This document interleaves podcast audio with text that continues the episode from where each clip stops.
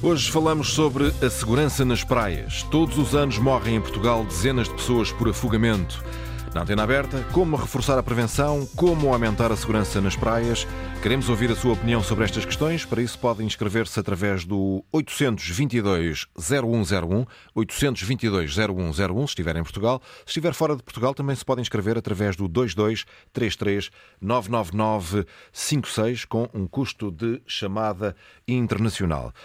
Um, Tena aberta começa agora com o jornalista António Jorge. Olá, António, bom dia. Olá, Paulo, muito bom dia. Ouvimos esta manhã na rádio uma grande reportagem da autoria da jornalista Marta Pacheco eh, com o tema Fora de Pé, precisamente sobre esta questão, a segurança nas praias, com destaque particular para os nadadores salvadores, a forma como eles estão formados e essa realidade que é preocupante, ou seja, não existem uh, suficientes nesta altura e tudo indica que se nada for feito, e esta é uma das frases que se ouviu nessa reportagem, estamos perante uma embarcação que vai, vai bater no fundo. Engoliram muita água? Não, senhor. Ótimo. Os senhores vão nadar costas, quando ouvirem o som do apito, dão uma camalhota para trás. Este exercício em que os alunos andam literalmente às cambalhotas simula um pouco o cenário de desorientação na arrebentação. Mostra o quão difícil pode ser o trabalho dos nadadores salvadores, mas também pode ser usado para mostrar a dificuldade que o país tem tido todos os anos, ano após ano, para garantir a vigilância nas praias portuguesas. A assistência a banhistas, o salvamento por nadadores salvadores nas praias bateu no fundo. É uma embarcação que está no fundo. E ainda bem que está, porque se não bater no fundo, se não houver uma pressão dos grupos económicos sobre os grupos parlamentares, não há uma mudança. E continuamos nisto. E preocupa-me bastante é o facto de que os alunos que nós formamos este ano, grande, grande, grande parte do ano, destes alunos, no ano que vem não, não, não querem trabalhar nessa atividade. Nós temos a primeira e única opção que é trabalhar no salvamento aquático. Vivemos disso, né? Vai haver casos, vai haver casos no Algarve que vai haver falta de situações. A falta de homens, falta de meios humanos. Sim, vai haver falta. Não há. A gente não pode morar longe da praia. É uma paixão. É uma paixão mesmo. Hum, sinto que as pessoas, no geral, e, e vivendo nós num, pari, num, num país hum, que é rodeado por mar quase por todo o lado, uh, falta-lhes um bocadinho da percepção do perigo que é ir para o mar. Nós somos aqueles que entramos na água quando todos de lá querem sair. Fora de pé, a grande reportagem Antena 1 de Marta Pacheco, num dia em que eh, já falta pouco para abrir oficialmente a época balnear em Portugal. Isso vai suceder já depois de amanhã. Bom dia, Comandante José Sousa Luís, eh, porta-voz da Autoridade Marítima Nacional e Marinha. Muito obrigado por estar connosco esta manhã. Ouvimos aqui várias uh, passagens que constituem, no fundo, uma amostra da reportagem que apresentamos aqui na rádio, que nos traduz um cenário não muito azul, digamos assim, sobre a capacidade existente nesta altura de termos de norte a sul do país, na faixa costeira, um número significativo a curto prazo, diria, de nadadores salvadores, mas também ouvimos, como dizia nessa reportagem, uma ideia que se calhar é importante refletirmos nela e importante desenvolvermos, eventualmente enquanto sociedade, algum tipo de ação no sentido de tentar contrariar essa mesma realidade. Essa frase que eu estou a procurar citar aqui traduz um pouco a ideia de que há uh, falta de cuidado por parte de muitos, não de todos, evidentemente, daqueles que uh, vão para o mar, vão uh, em tempo de férias ou não, sem terem noção do risco que estão a correr, sem terem noção da voracidade que o mar muitas vezes representa. E desse ponto de vista, partindo deste, eh, eh, desta premissa, Sr. Comandante, o que é que tem sido feito e pode ser feito para que, eventualmente, eh, possamos ter aqui, não diria uma mudança de graus acentuada, mas pelo menos significativa? Ora, muito bom dia. Antes de mais, obrigado por poder participar no programa. Uh, eu queria só dizer aqui uma informação, uma retificação. Portanto, a época balnear do presente ano arrancou no dia 1 de maio, uh, portanto, com, de acordo com o que está previsto na portaria conjunta entre o Ministério da Defesa Nacional e o Ministério do Ambiente e Ação Climática. Portanto, uhum. a portaria número 115 de 2023. Portanto, essa portaria identifica quais são as praias de, de banhos e fixa também os períodos das respectivas épocas balneares em cada praia. E quer isso dizer que desde 1 de maio já há uh, vigilância nas praias, naquelas que têm?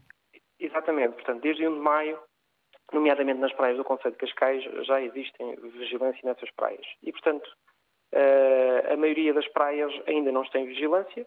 Uh, portanto, abri abriu formalmente, mas na realidade a maioria ainda não está com vigilância momento a maioria ainda não está com vigilância. Portanto, já abriram mais, eh, começou em Cascais no dia 1 de maio, mas já houve outras praias que entretanto já abriram durante, durante este mês, eh, mas a maioria ainda não tem vigilância. Portanto, e essa abertura está a decorrer de forma gradual nas diferentes praias do país. Portanto, e essa conta... abertura, já agora para clarificar Sim. este tema, essa abertura faz-se em função eh, daquilo que determinam as autarquias? Essa abertura faz-se daquilo que está previsto nesta portaria. Portanto, esta portaria define eh, esses períodos e esses períodos foram definidos com base num conjunto de várias entidades, entre as quais as autarquias também eh, estão incluídas. Portanto, na elaboração desta portaria. Hum. Portanto, as praias poderão ter vigilância fora desses períodos, mas naqueles períodos que estão definidos na, na portaria têm que ter obrigatoriamente vigilância. Bom, Portanto, vamos então à questão inicial que apresentei aqui, ou seja, a necessidade de eventualmente reforçarmos, enquanto sociedade, a ideia de termos uh, mais uh, formação, ou pelo menos mais sensibilização pública dos riscos que o mar representa. Sim. Uh, o mar e, e, os rios, eventualmente, e os lagos. Sim, as praias marítimas, lacustres e, e fluviais.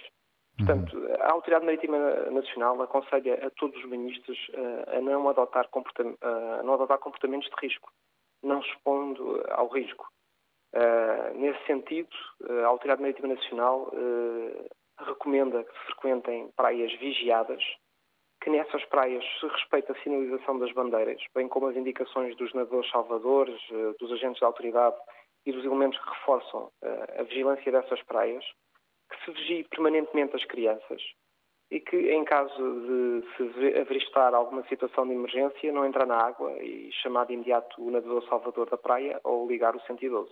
E há, por parte, de uma forma generalizada, uma uh, resposta positiva às indicações dos nadadores salvadores, ou crescentemente são cada vez mais aqueles que no seu dia a dia, durante o trabalho nas praias, reportam dificuldades com falta de civismo, eventualmente, e também de uh, pessoas que acatem as indicações dos nadadores salvadores. De uma forma geral, as pessoas respeitam estas indicações da Autoridade Marítima Nacional, mas há casos que, de facto, eh, não, assim não acontece. É uma uhum. minoria, mas alguns casos eh, assim não acontece, nomeadamente a, a respeitar a sinalização das bandeiras ou as indicações dos nadadores salvadores. É um facto. Quem desrespeita às indicações dos nadadores salvadores está sujeito a algum tipo de contraordenação, de alguma coima, de alguma forma de penalização?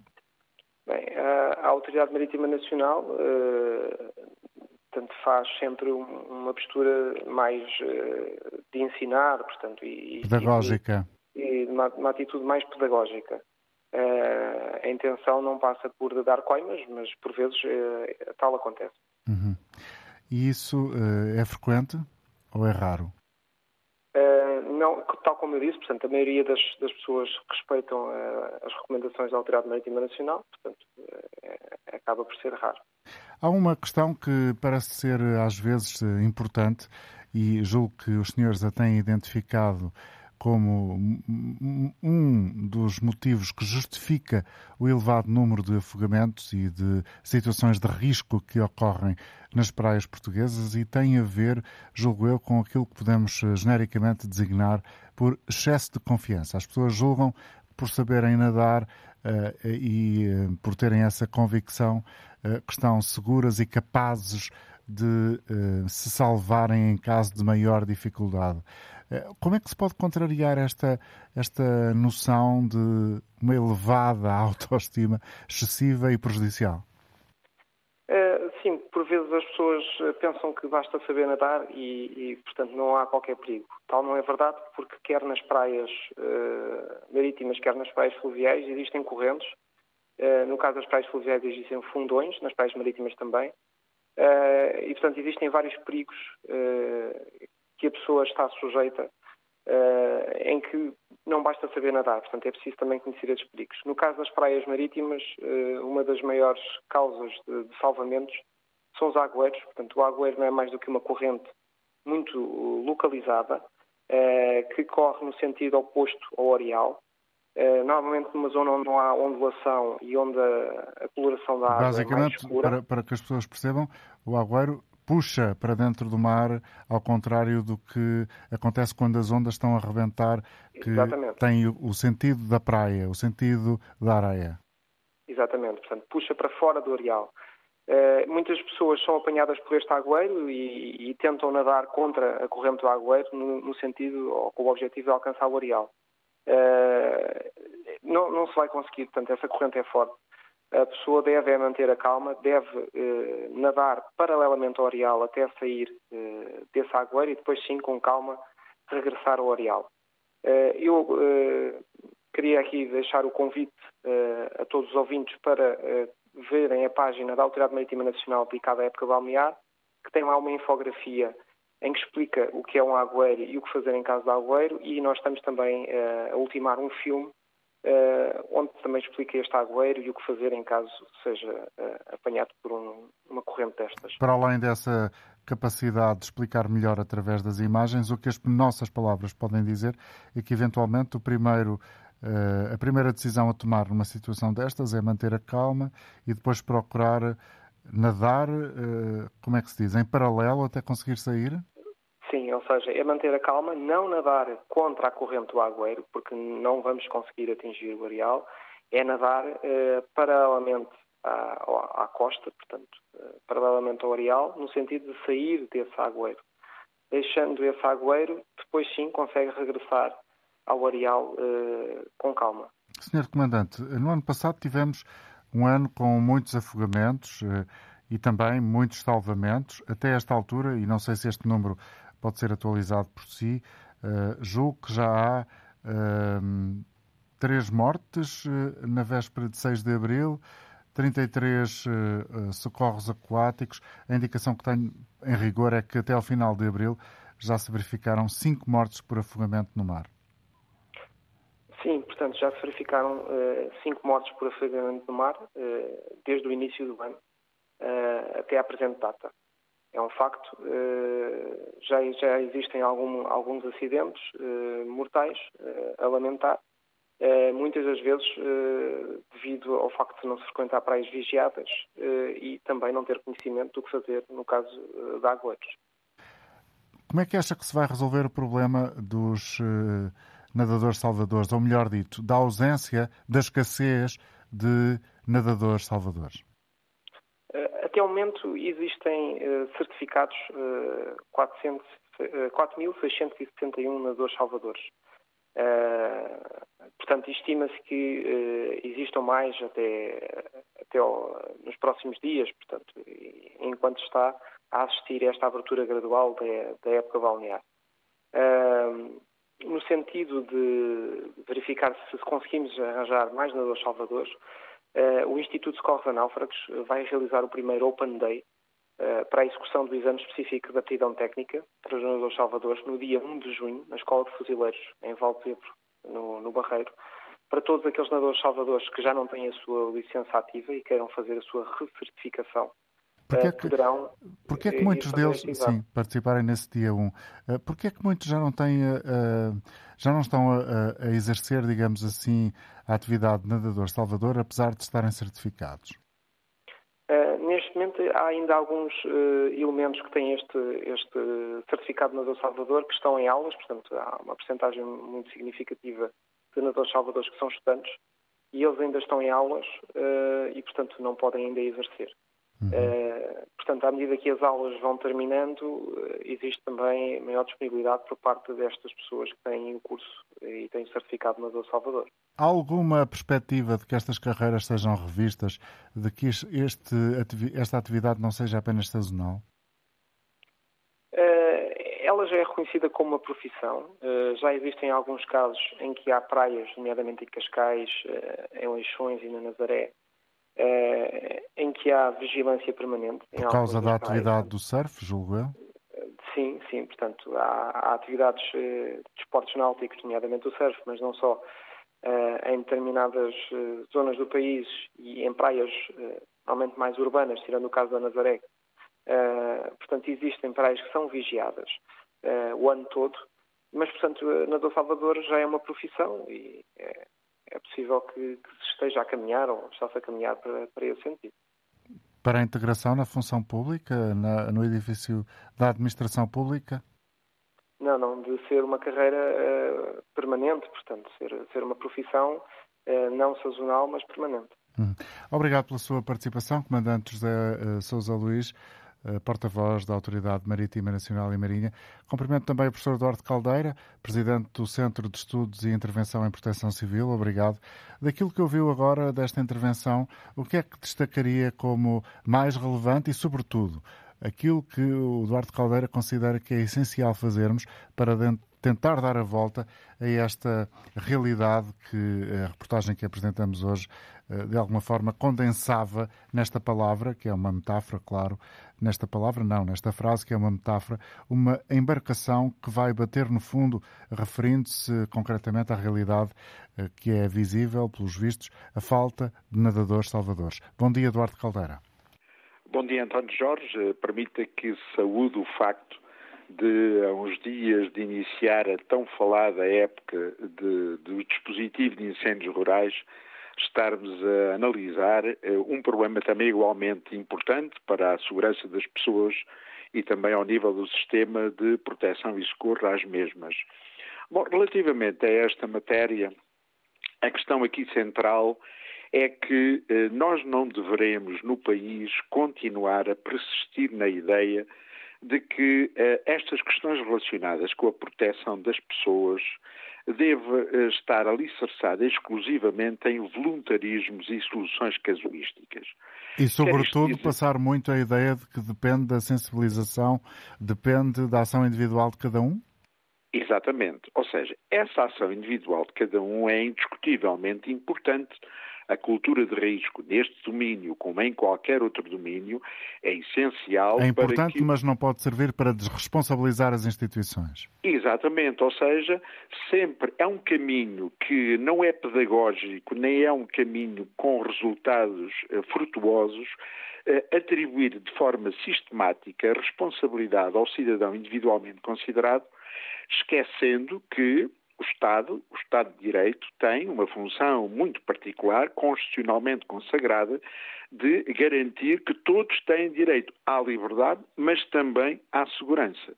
Isto quer dizer que a questão dos nadadores salvadores que hoje é solucionada, ou na atualidade é solucionada, através de protocolos celebrados na, genericamente entre os municípios e associações de nadadores salvadores, bem como associações humanitárias de bombeiros, através dos respectivos nadadores salvadores bombeiros certificados para o desempenho desta missão, e está uh, alicerçada também uh, no domínio dos jovens universitários e estudantes que, em períodos de férias, depois de terem feito a formação adequada e que é rigorosa e que tem que ser necessariamente rigorosa. Rigorosa, uh, exigente, implica exigente, muito tempo exatamente. de curso, muitas horas em cada dia precisamente utilizam, de facto, o tempo de férias como uma atividade da qual têm um gosto particular, mas que é residual, ou seja, é eh, por, um, por períodos eh, limitados no tempo, o que impede uma continuidade da criação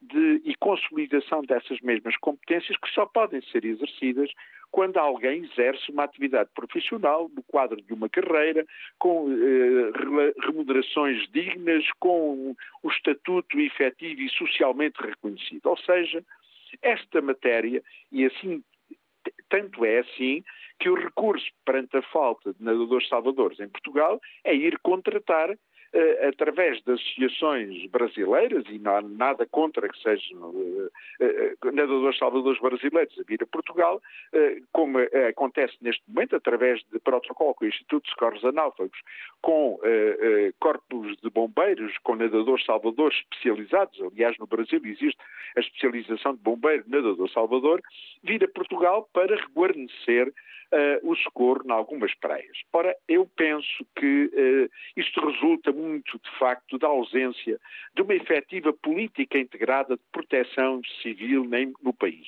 Nós temos um sistema muito de gavetas, ou seja, ao Instituto de Socorros Anáufragos, ao INEM, à Autoridade difuso. Nacional de Emergência e Proteção Civil, há toda uma panóplia de entidades, mas falta aqui uma visão integrada de salvaguarda do direito ao socorro que assista todos os cidadãos, independentemente do espaço eh, eh, que ocupa e da sua situação geográfica. Creio que seria tempo de equacionar em relação à questão da segurança das praias marítimas, fluviais ou lacustres a necessidade de iniciar um percurso que poderia ser, nomeadamente, através de uh, protocolos, com, tanto com as associações de nadadores salvadores como com as associações humanitárias de bombeiros, mas através da profissionalização de elementos que pudessem, de uma forma gradual, espalhados uh, e com critérios, portanto, definidos, pré-definidos, iniciar-se um processo de estabilização e retenção de recursos humanos. O sistema de proteção civil em Portugal precisa de políticas públicas de retenção de recursos humanos. Não é apenas um problema de outros setores. Este setor tem um problema da eh, vulnerabilidade, da transição permanente de elementos de recursos humanos. No caso concreto, Duarte Caldeira, ouvimos ali na reportagem que transmitimos na hora anterior, eh, que trouxemos aqui no início deste programa em forma de síntese, ouvimos a ideia de que, que, que foi transmitida eh, por parte daqueles que representam os nadadores salvadores, a ideia de que dificilmente um nadador salvador ficará a trabalhar para o Estado nas condições atuais e que prefere uh, outro tipo de contra de, de empregador. Mas isso é perfeitamente natural e humano, isso não acontece seguramente apenas em relação aos nadadores salvadores se nos tempos hoje que vivemos não forem garantidas. Ou seja, na prática, isso... desculpe interrompê-lo, sim. Uh, uh, dá sustentação àquilo que o Duarte Caldeira está a dizer, ou seja, é preciso que do lado do público haja uma capacidade para remunerar melhor, para atrair melhor, para criar condições melhores. Exatamente. Sem uma estratégia de retenção de recursos humanos, com a definição de carreiras profissionais atrativas, remunerações dignas, aliás, consentâneas com o grau de especialização requerida, porque de facto estes cursos são extremamente exigentes, envolvem um pressuposto, têm um pressuposto de, eh, de condições objetivas que o indivíduo candidato tem que reunir. Ao concluir o curso, fica de detentor de uma especialização. Ora, é preciso encarar esta matéria da segurança dos cidadãos como eh, não algo. Eh, digamos que é distrito a determinadas épocas do ano. Estas questões têm que ter uma visão global, permanente, estratégica, consolidada, de modo a que não estejamos, cada vez que se inicia uma época balnear, e como referiu muito bem, o, o, o porta-voz da Autoridade Marítima sublinhou que, por via legislativa, a época balnear começou em 1 de maio, mas logo a seguir concluiu-se que é apenas e só formal, porque neste momento a maior parte das praias não tem assegurada, portanto, eh, digamos que a segurança, passa o pleonasmo, dos, das pessoas que as utilizam. Ajude-nos a esclarecer aqui uma dúvida, Eduardo Caldeira. Quem é que contrata os nadadores salvadores? Eles são dependentes do Instituto eh, de socorros a náufragos, são os concessionários das praias, são as autarquias, tudo isto? Estou? Sim, sim. Sim, sim. Ora bem. Eu, eu, eh, fiquei, eu fiquei um bocadinho em suspenso porque queria dizer tudo isto em conjunto, ou seja, podem ser as três entidades? Bom, no contexto da transferência de competências para os órgãos municipais no domínio das praias, é aos municípios que compete, em primeiro lugar, definir o período da época balnear. Mas também cabe-lhes assegurar assistência a banhistas nos espaços balneares.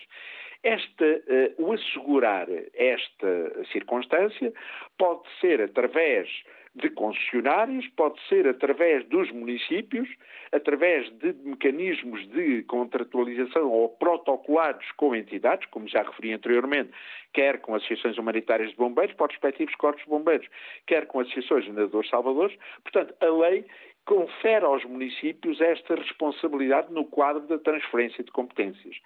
Simplesmente a questão aqui está eh, a própria Associação Nacional de Municípios recentemente veio a, a, público eh, manifestar a dificuldade de muitos municípios em recrutarem nadadores salvadores para este efeito, quer por via direta, quer através de concessionários. Mas isto é perfeitamente natural, porque a essência do problema é que tem que ser atacada, tem que ser resolvida. Todos os anos vamos ter a repetição deste problema, na medida em que as pessoas, como já vimos, preferem estar no regime aqueles que não são estudantes e que utilizam apenas a época de férias como nadadores salvadores, porque gostam e porque também lhes permite oferir um determinado valor que depois lhes ajuda às suas, ao custo dos seus estudos, etc., para as suas despesas. Mas isso não pode ficar eternamente nestes domínios voluntaristas que, no fundo, comprometem em primeiro lugar, a prestação de socorro em igualdade de circunstâncias em todo o território eh, balnear e, e, por outro lado, deixa uma vulnerabilidade todos os anos. Portanto, todos os anos estamos confrontados com este problema e, crescentemente, haverá cada vez mais uh, problemas. E isto num país em que nós temos, de facto, a costa que temos, as praias fantásticas que temos. Eu lembraria. E o peso do só... turismo que tem na economia. Exatamente, e o impacto que isto tem na economia. Eu lembraria que este ano, só este ano, estão 589 praias que têm, eh, digamos, nadadores eh, eh, alocados, não necessariamente já disponíveis, o que constitui mais quatro que o ano de 2022. Mas lembraria igualmente que em 2022 morreram 26 pessoas nas praias portuguesas e como já vimos, e o senhor porta-voz da Autoridade Marítima já o referiu, os dados mais recentes, houve já cinco até ao final de abril, cinco mortos em praias e então eh, fora do, da época balnear. Portanto, num país com as características nossas, a questão da segurança nas praias não é apenas um atributo de três meses de verão. Quer dizer, nós temos, eh, em função até da vulnerabilidade climática em que passamos a ter dias ao longo do ano com eh, condições objetivas de utilização das praias por pessoas eh, eh, e num país onde nós temos uma relação tão forte com o mar e com, a, e com, os espaços marítimos, esta tem que ser uma questão equacionada na lógica da retenção de recursos humanos, ou seja, de dispormos de nadadores salvadores que exerçam a sua atividade profissional com dignidade, com carreira e com remunerações dignas e justas. Eduardo Caldeira, agradeço-lhe o tempo que dispensou da sua manhã para estar com os ouvintes da Antena 1. Tenha um bom dia. Duarte Caldeira, presidente do Centro de Estudos e Intervenção em Proteção Civil. Vamos ouvir agora Joaquim Aguiar, que se junta a esta emissão a partir de Aveiro. Bom dia, Joaquim. O que é que o motivou a participar? Ora bem, bom dia. Já estou ligado, de facto, à exploração de bares de praia há 30 e poucos anos tive um na zona de Furador. Portanto, conhece uh, esta realidade de trás para a frente? Conheço-a e não se fez rigorosamente nada, nada até agora. E nessa praia de Furador, infelizmente tivemos uma, duas mortes numa praia concessionada, o nadador Salvador foi avisar a senhora que estava com uma criança na mão e outra ao colo, eh, para sair, porque a ondulação estava a bandeira vermelha, e ela disse muito rapidamente que quem mandava era ela, não tinha nada que obedecer a ordens, do nadador Salvador. Infelizmente uma onda veio com muito, uma onda bastante grande, tirou-a da praia, ela conseguiu lançar uma criança para a terra, a outra eh, desapareceu com ela, ela bateu logo no perdão e ficou a boiar já no estado de morte, eh, e passado cerca de três semanas uma das crianças foi aparecer, a que desapareceu na torreira.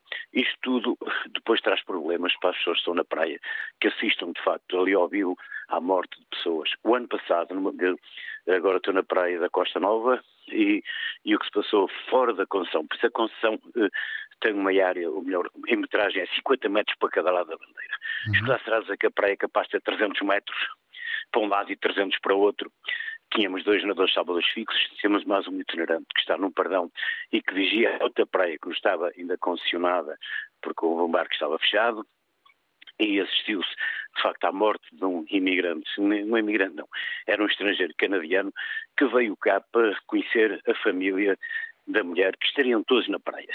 O que aconteceu é que ele entrou na, na água, numa zona fora da concessão dos nadadores salvadores, eh, distante, com água talvez pelos joelhos não teria mais que isso. No máximo um pouco, de 20 centímetros acima. Só que teve uma coisa que acontece nestas praias, é um agueiro. Ele entrou no agueiro e uma pessoa que entra no agueiro não consegue, de facto, foi explicado aí, tenta eh, sair pelo mesmo lado que entrou. É um erro crasso. Eh, as pessoas não têm força para sair com a, com a, com a, com a, de facto, a força da água do agueiro, têm que se deixar boiar no mínimo e deixar seguir que a corrente vá levando até sair depois outra vez paralelamente à praia noutra zona. De facto, os meus nadadores salvadores atiraram-se à água, só que de primeiro houve um, um, facto que não veio ajudar muito. Penso que estaria lá também o nadador salvador espanhol e eles, quando viram duas pessoas, uma à frente e outra atrás, tentaram socorrer logo que estava mais perto. Quando ele disse que era nadador salvador espanhol, o outro, infelizmente, ficou logo a boiar, já moribundo. A Polícia Marítima apareceu depois, ainda o conseguiu resgatar. E, e o, que, o que nós assistimos foi à morte de uma pessoa com os familiares todos em terra e ele canadiano e as pessoas que vinham, que vinham conhecer. O que se passa também é outra situação que, que já deviam ter tido algum cuidado nisto. Eu vejo, por exemplo, um, uma pessoa que está em perigo a 300 metros de onde está o nadador Salvador, isto na linha para lá da praia. O nadador Salvador, para chegar lá, ou vai a correr com a prancha ou com as boias e demora muito tempo, mas há outra situação que poderia ser evitada e aí o governo, as autarquias tinham que pôr, uh, e a polícia e, e também a, a, a, autoridade marítima. Presentemente, há drones que podem levar boias enquanto não chega lá no Salvador, há zonas específicas onde a pessoa está, está com, com, com falta de flotabilidade, por isso está quase a ir ao fundo. Se o drone levantar, não vão ser drones pequeninos, como é lógico, com as boias torpedo ou com o destino de boias mais leves, mas que, que de facto resultem, e o drone consegue visualmente, por isso tivermos uma pessoa a trabalhar com os drones, que seja especializada nessa zona, consegue lançar sobre a zona de náufrago umas boias para ele se agarrar e para ir ao fundo. O que acontece é que isto custa algum dinheiro.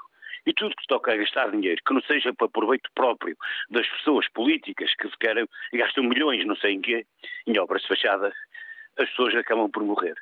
E nós só temos uma coisa: temos muito mar, temos muito turismo, e metam isto na cabeça. Portugal é um país de turismo. As pessoas que investem numa praia gastam milhares num bar de praia, nos nadadores salvadores, que é outra situação que de facto se vai tornar difícil. E já foi exponado aí que de facto uma pessoa para ser nadador salvador tem dois meses, um mês, dois meses, três meses, eh, os estudantes, isto vai ser uma atividade pelo menos em 80% profissional.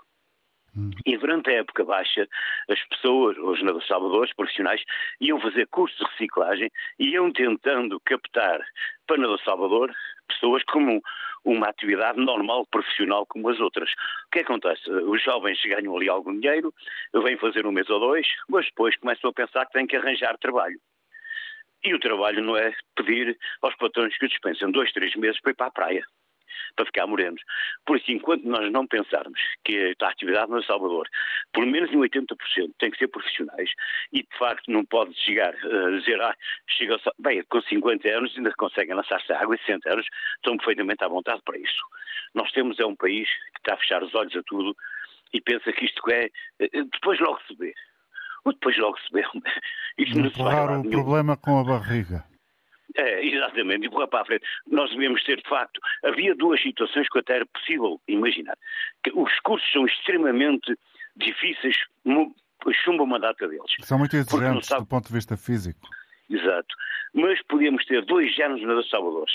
Um que era extremamente profissional e sabia tudo, e outro que pelo menos sabia nadar e levar a boia até ao náufrago e depois regressar à terra, sem ter aquilo de que escrever, porque o problema está é que, de facto, em termos de cultura, não há tanta cultura assim nesses nadadores salvadores que, que têm que escrever, têm que saber aquelas normas todas, aquilo tudo. Nós temos é pessoas com vontade, com coragem, que sabem pelo menos que vão salvar alguém e que depois de regressar à terra eh, alguém que dá os, os, os, primeiros socorros, enfim, isso era básico, eles também conseguiam saber. Por isso nós estamos a empurrar um país há muitos anos com a barriga. Só, só se falarmos nestes temas, quando já estamos muito perto deles, é quase como, como aos incêndios. Sim, Chega sim. ao verão, há que dar que preparem os aviões, preparem os helicópteros que afinal não podem voar, comprar Por isso, a atividade, eu reconheço que a autoridade marítima faz um esforço enorme a Polícia Marítima está sempre a, vir ver como é que está tudo, está tudo bem, são, são pessoas extremamente profissionais, mas não têm, é por trás, não temos um backstage que se possa dizer de nadadores salvadores que deem o apoio às praias enormes que estão agora, porque melhoraram as praias com passadiços. As praias aumentaram, os passadiços são lá muito bonitos, embora tenhamos areia de um metro eh, ao longo de muitos passadiços que as pessoas, infelizmente, não podem passar para a praia. Isso é outro sistema, porque há, há municípios que só pensam que o verão é que traz turismo. Nós temos turismo todo o ano. E como não podem gastar dinheiro a tirar com as máquinas do passadiço, a areia do passadiço, temos um metro ao longo de 200 metros de areia acima dos passadiços. Isso é outro fator que tem que Joaquim. o Ministério do Ambiente tem que ver. Mas olha, Olha, vai ser uma quero- desgraça completa este ano. Espero que não. Agradeço-lhe muito a sua eh, capacidade de intervenção eh, Obrigado. e, e, sobretudo, pela forma eh, clara que nos deixou aqui vários problemas que conhece bem, uma vez que está há tantos anos nesta atividade, agora, como disse, na- no furador, não é? Agora estou na Praia da Costa Nova, com um bar bastante grande Costa também. Nova. Muito bem. Costa Nova. Muito obrigado, Joaquim, pela sua colaboração. Obrigado. Bom dia. E tudo bom também, com duração de bom dia. Foi um gosto. Eu tenho aqui agora a oportunidade de conversar com Alexandre Tadeia, Presidente da Federação Portuguesa de Nadadores Salvadores, que de resto ouvimos na reportagem. Bom dia, Alexandre. Muito obrigado também por, ta- por estar connosco. Está-me a ouvir? Bom dia, bom dia. Eh, O senhor ouviu esta intervenção de Joaquim Aguiar, que estava a falar de, de, de Aveiro, da Sim, Costa Nova? Esta ideia das boias torpedo em drones é viável do seu ponto de vista? Olha, eu, eu, eu se calhar queria começar esta conversa por uma outra, Por um outro ponto. De vista, de vista, que é o seguinte. A, a roda já foi inventada há muitos anos.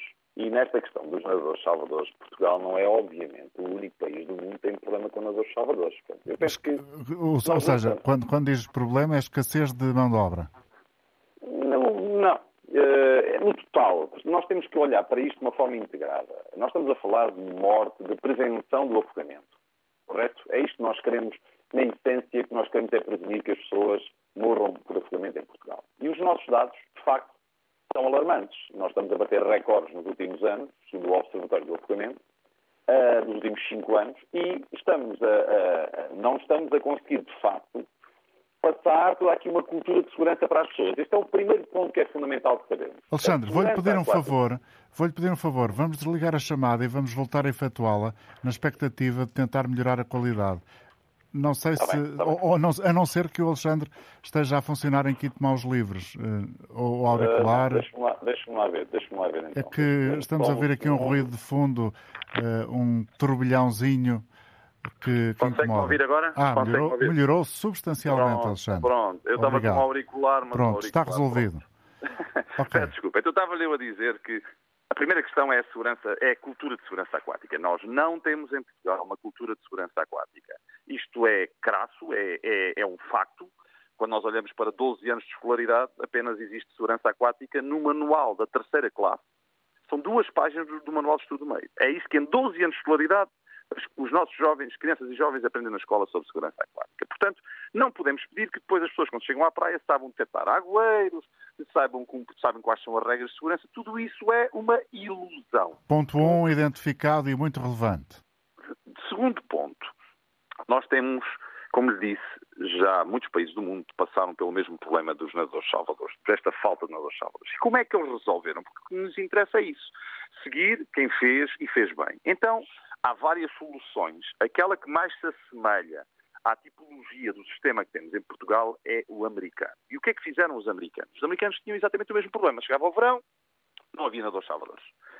Ah, e o que eles fizeram foi, primeiro, transpor a assistência a banhistas para as autarquias.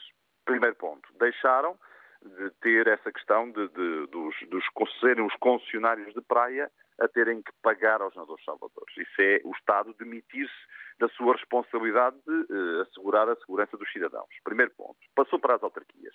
Cada autarquia criou um departamento de salvamento aquático. E é essa autarquia que tem uma outra capacidade financeira e logística, não é? Porque também temos aqui um ponto que tem muito a ver com, mais à frente falaremos, que é os próprios nadadores salvadores não se sentem motivados como- para trabalhar como nadadores salvadores. E já lá chegaremos. Mas o que eles fizeram foi, primeiro ponto, criar este departamento e este departamento vigia as praias durante todo o ano.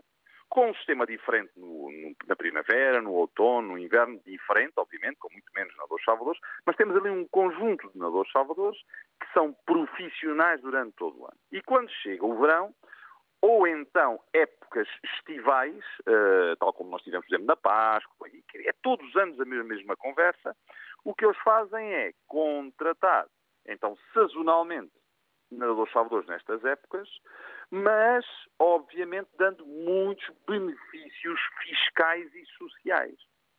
E nós temos aqui exemplos de pessoas, por exemplo, nos Estados Unidos, que, devido aos enormes benefícios, pedem licenças sem vencimento durante o verão para trabalhar como nadadores salvadores. Mas mesmo os jovens sentem-se muito motivados, porque a maioria parte dos nadadores salvadores em Portugal são estudantes. Se nós tivéssemos benefícios sociais e fiscais que foram publicados em 2014, em 2014 há uma lei que diz que serão publicados benefícios sociais para os nadadores salvadores em Portugal, coisa que não aconteceu até hoje, e já passaram nove anos, como é óbvio, uh, nós, nós, temos que motivar estes jovens, sendo estudantes, nós lhes damos, por exemplo, benefícios, algumas isenções nas propinas, uh, os rendimentos que oferem durante o verão serem isentos de IRS para não ter impacto Uh, nas bolsas de estudo, nas escolas, tudo isto iria motivá-los a ter. Nós temos muita gente com, com curso na Salvador em Portugal, mas a grande maioria, para não dizer pelo menos metade deles, não quer trabalhar com nadadores Salvador. Não tem interesse. Sim. Primeiro, porque não há estes incentivos. Depois, porque também as condições de trabalho, quando vão trabalhar, são más. E são más porquê? Porque um jovem destes que vai trabalhar no verão, durante as suas férias, como há poucos nadadores salvadores em Portugal, caros senhores, estes jovens não vão trabalhar nem 20, nem 30, nem 40 horas por semana. Estes jovens vão estar nas praias e piscinas do país durante aproximadamente 60 horas por semana e alguns 70 horas por semana. Agora, digam-me quem é que aguenta, quem é que aguenta um verão inteiro, uh, ainda por cima jovens, em férias, a trabalhar todas as semanas, 60 e 70 horas por semana. Há, há jovens que têm, há nadadores salvadores que têm uma folga por semana, alguns nem essa têm. Portanto, não é comportável em termos de carga horária. E depois, como é óbvio, andam-se a contratar os nadadores salvadores e julga-se que por se pagar, por exemplo, mil euros a recibo verde, que se está a pagar um grande ordenado a um nadador salvador.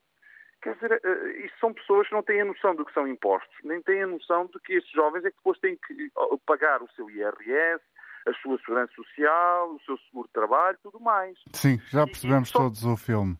Já ficou toda a gente a ver o quadro completo, julgo eu, Alexandre.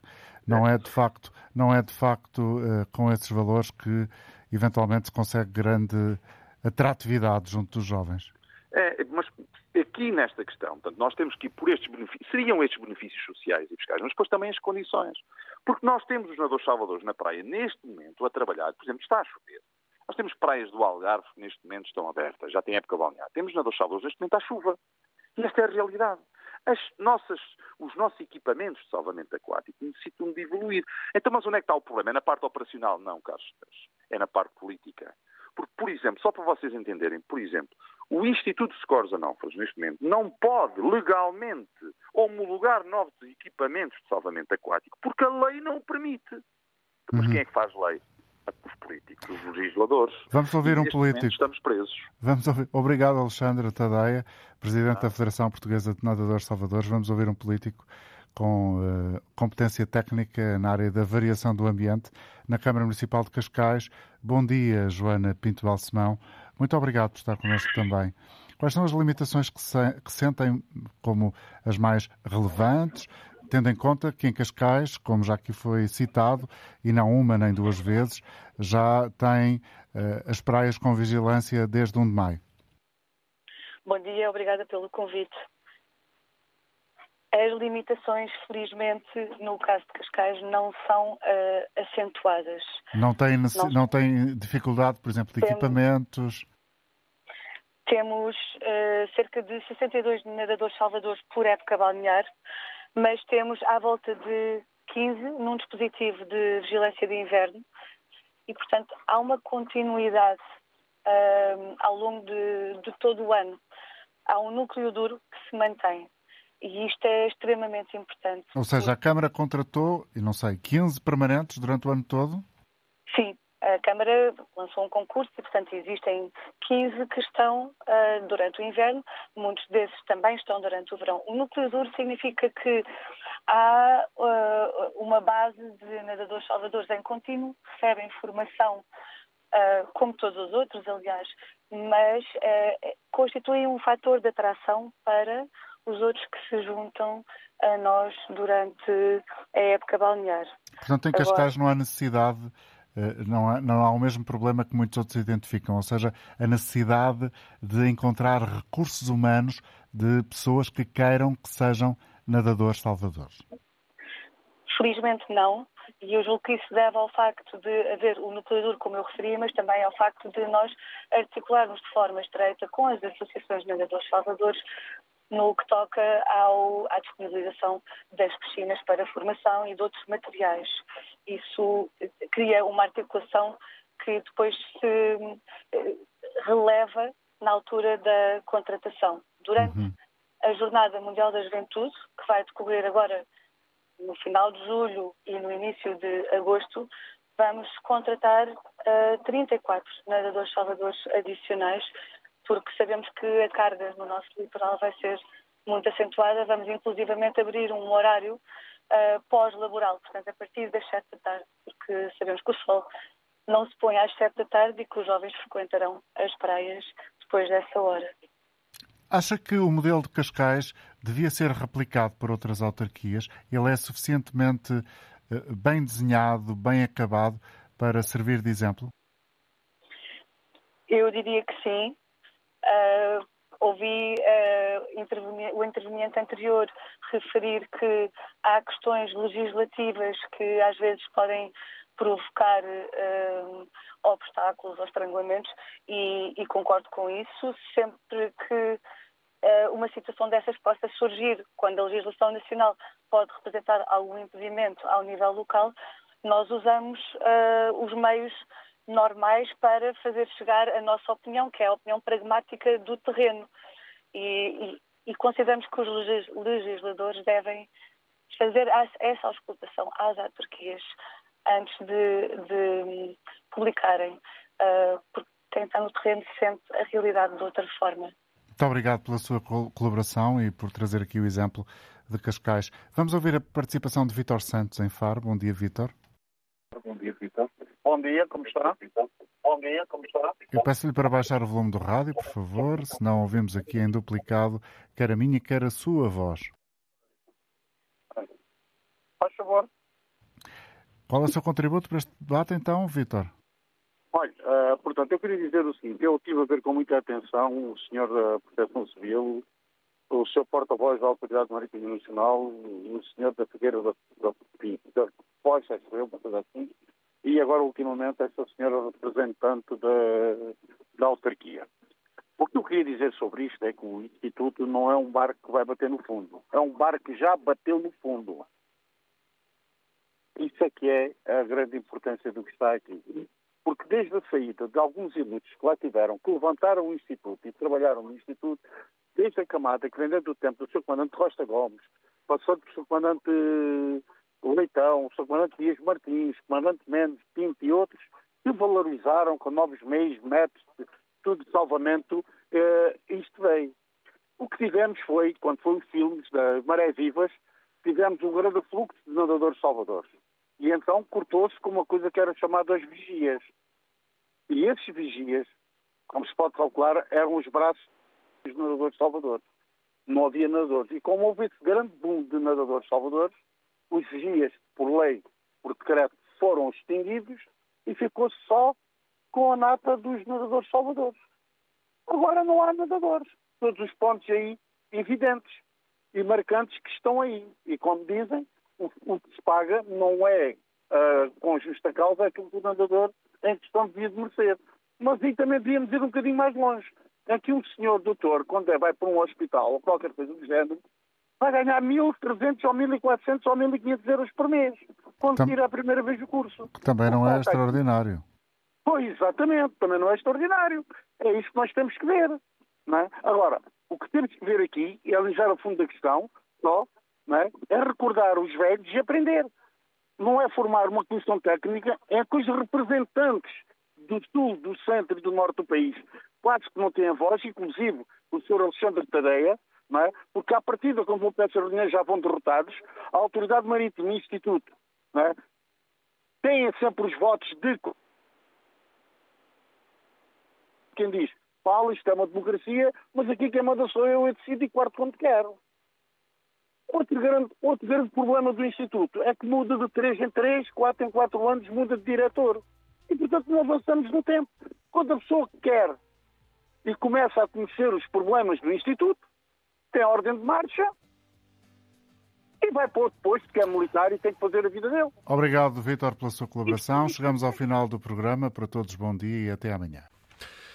Antena aberta com o jornalista António Jorge.